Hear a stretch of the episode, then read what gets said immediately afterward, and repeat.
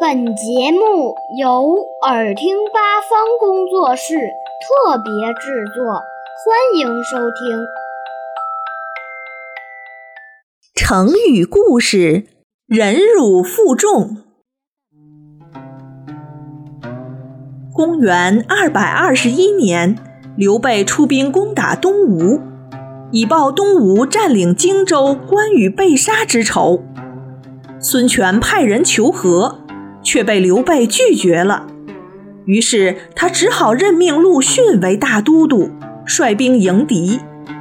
第二年，刘备的军队开始大举进攻，没几个月就直逼夷陵了。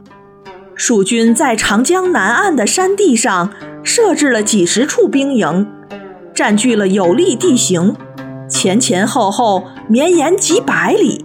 声势浩大，吴军见到这番情形，都摩拳擦掌，想要和蜀军大战一场。但是，身为大都督的陆逊并不同意。他认为当下应该坚守阵地，避其锋芒。当时，陆逊年仅三十八岁，资质较浅，声望不高，而他手下的将领有的是老将。有的是孙权的亲戚，这些将领大多实战经验丰富，对年轻的陆逊很不服气，认为他胆小怕事，不敢正面对抗蜀军，心中十分恼怒，不愿意听从陆逊的指挥。陆逊对此也十分无奈，他召集众位将士，对他们解释说：“刘备天下之名。”就连曹操都畏惧他。现在他率兵来袭，士气旺盛，势头正猛。我希望各位将军以大局为重，同仇敌忾，不能一时意气，鲁莽行事。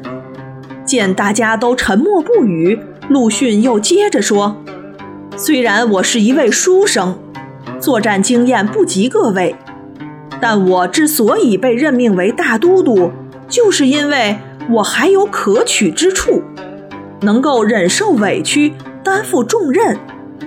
从今以后，如果有人违抗军令，就按军法处置。大家听了这番话，哑口无言，再也不敢不听从陆逊的命令了。七八个月后，蜀军早已疲惫不堪了，陆逊趁机反击，利用火攻。将对方打得措手不及，仓皇出逃。刘备带着残兵败将突破重围，逃到了白帝城。